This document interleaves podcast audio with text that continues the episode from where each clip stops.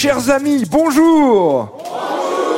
D'où vient ce nom de Noyères, le nom de ce village de Lyon? Eh bien, sans doute, on n'est pas sûr absolument à 100%, mais disons, allez, on va dire 90%. Ce mot vient tout simplement de, noix, et eh oui. Noyère, ça s'écrit N-O-Y-E-R-S, du latin nux, qui signifie la noix.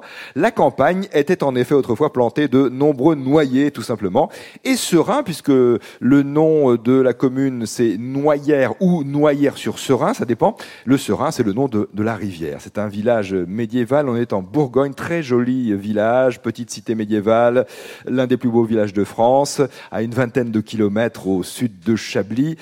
Dans le bourg, de très belles maisons, des hôtels particuliers en pierre de taille, des demeures bourgeoises aux façades à colombage ou de simples maisons de vignerons, des ruelles, des rues, des places, des commerces, un boucher charcutier réputé. Mais on cherche un pharmacien et un médecin généraliste. Petite annonce au passage, parce qu'il y a eu des départs à la retraite. Voilà, donc si vous voulez vous installer dans un super beau village, si vous êtes euh, pharmacien ou pharmacienne ou euh, docteur, généraliste, n'hésitez pas à prendre contact avec la mairie, on saura vous orienter, on saura vous accueillir. Parmi les édifices remarquables dans Noyères-sur-Serein, il y a le Camato, qui a été la maison de justice des sires de Noyères, avec de belles fenêtres à meneaux croisillonnés, la maison la Toison d'Or, qui a été bâtie par et pour Filippo, duc de Bourgogne, créateur de l'ordre de la Toison d'Or. Et il paraît que Charles Quint y aurait séjourné dans cette maison de la Toison d'Or. Et une grande église gothique du XVe siècle, très grande pour un village de cette taille, 612 habitants actuellement. Voilà quelques-unes des richesses architecturales de ce village du sud-est de Lyon, dans lequel on joue aujourd'hui avec Anne Vial et Maxime Lampilas. Bonjour Anne. Bonjour Nicolas. Vous êtes tout sourire. Vous êtes dans la région, mais vous n'habitez pas en fait, Lyon. J'habite Bordeaux. Mais vous avez des attaches euh, familiales. Ma, fille habite par ici, oui. D'accord. Lectrice. Euh, lectrice, euh, cinéphile. Qu'avez-vous lu, soyons peut-être concrets, dans ce domaine de la littérature? Est-ce qu'il y a un livre que vous pourriez recommander à celles et ceux qui nous écoutent? Alors, Je vais vous donner le titre du dernier que j'ai lu, parce qu'il m'a beaucoup plu. Ça s'appelle Le Parlement des instants de Philippe Cavalier. C'est une fresque euh, qui se passait entre Venise, euh, Prague, euh, au XVIe, XVIIe siècle. C'est un bon roman. D'accord, il y, a y a un suspense Oui, oui, bah, il y a énormément d'aventures. Ça tourne autour d'un personnage nain. Mhm. Et voilà, c'est les tribulations de ce personnage dans, l'Europe du XVIe siècle. Le Parlement des, des instincts. Des instincts. Des, instincts. Des instincts. Des instincts. Ah oui, le Parlement des instincts de Philippe Cavalier. Vous nous le recommandez. Très bien. On a noté, Anne. Maxime Lampilas, bonjour. Bonjour. Vous avez travaillé dans l'industrie pharmaceutique. Tout à fait. C'est ça. Et maintenant, vous êtes près de Vézelay. Vous habitez près de Vézelay. En fait, j'habite à Paris, mais j'ai une maison euh, à côté de Vézelay, et donc je viens assez souvent. Ah, ces Parisiens qui viennent dans Lyon, hein, ils sont nombreux, c'est vrai. que faites-vous principalement? Pas mal de bricolage, je fais de la, de la cuisine. Euh, Qu'est-ce que vous faites de bon? Eh ben, par exemple, en ce moment, il y a des bonnes aubergines, euh, de la moussaka. Avec de la viande de. Avec de la viande d'agneau, bien sûr. Hein, bien sûr, la mm. vraie moussaka. Oui. Vous avez des critiques, vous avez des remarques? Comment ça se passe euh? Ah, bah, En général, elles sont plutôt bonnes. Quoi. Les gens reviennent. Ils reviennent.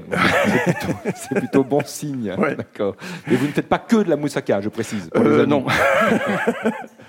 Anne Vial, Maxime Lampilas. Les questions, nous sommes à Noyères, Noyères-sur-Serein dans Lyon. Première question bleue, tirée au sort, comme toutes les autres. Une question de Daria Leluyère à Peumery de Quintin, dans les Côtes d'Armor. Aux États-Unis, quel est le nom des deux États qui ne sont pas rattachés géographiquement au reste du pays, donc qui n'ont pas de frontières terrestres avec les autres États des, USA Vas-y, vas-y. Oui, alors Hawaï, je pense, oui. Et l'Alaska? Eh bien, c'est tout à fait ça, Hawaï, puisque c'est évidemment un archipel, l'Alaska, frontière avec le Canada. Donc, ce sont deux bonnes réponses.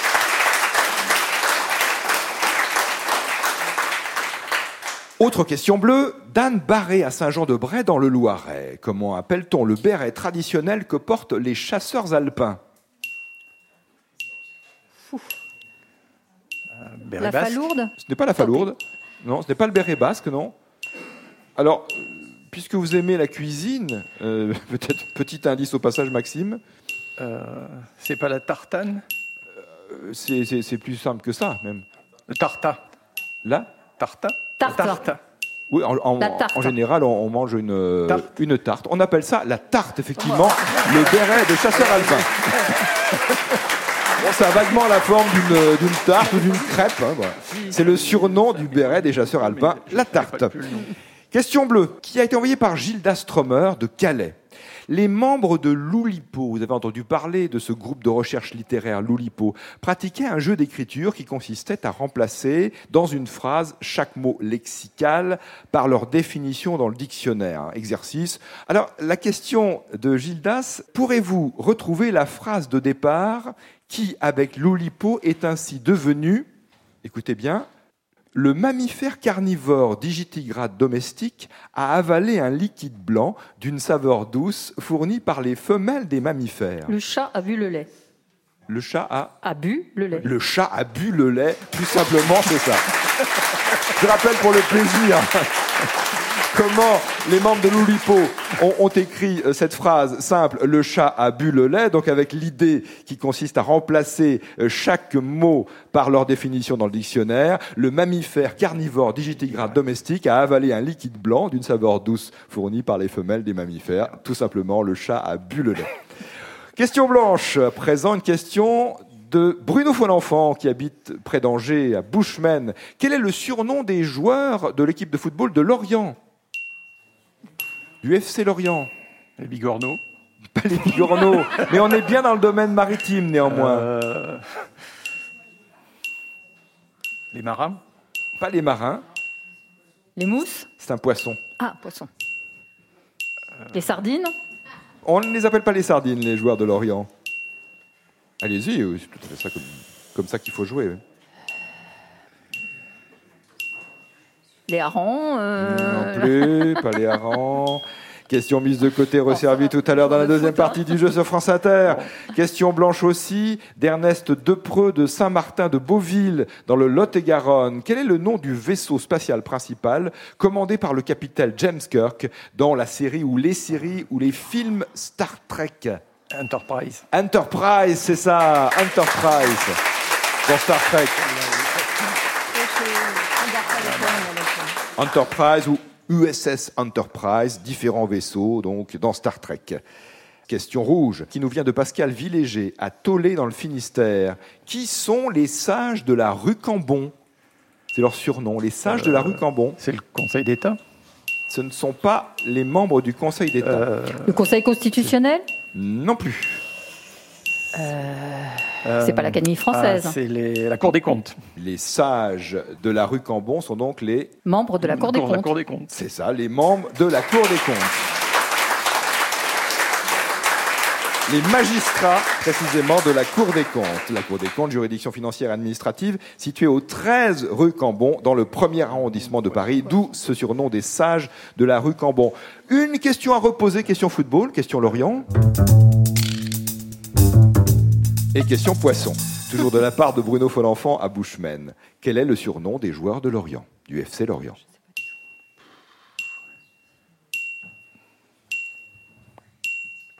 Le Merlu?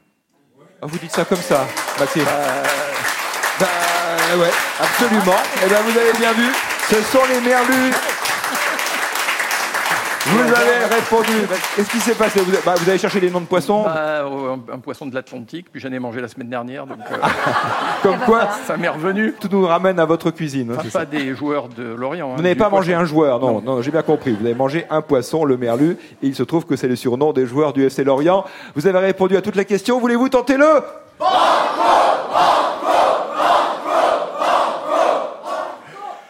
Banco. Banco. Le jeu des libéraux. Sur France Inter. Alexandre Bresson habite Cadolive dans les Bouches-du-Rhône. C'est à lui qu'on doit cette question banco aujourd'hui. À quoi correspond le N dans le tableau périodique des éléments? Bah, l'azote. Ben l'azote.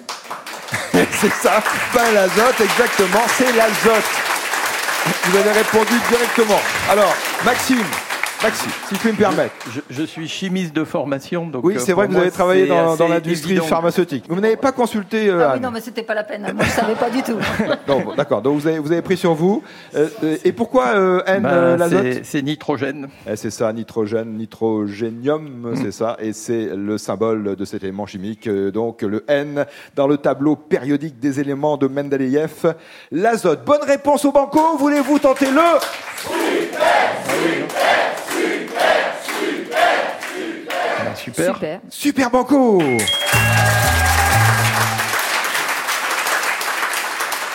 Le tirage au sort euh, va peut-être vous être là aussi favorable. Nous allons voir, c'est une question super banco de Daniel Bernaudon de Marseille dans le 5e.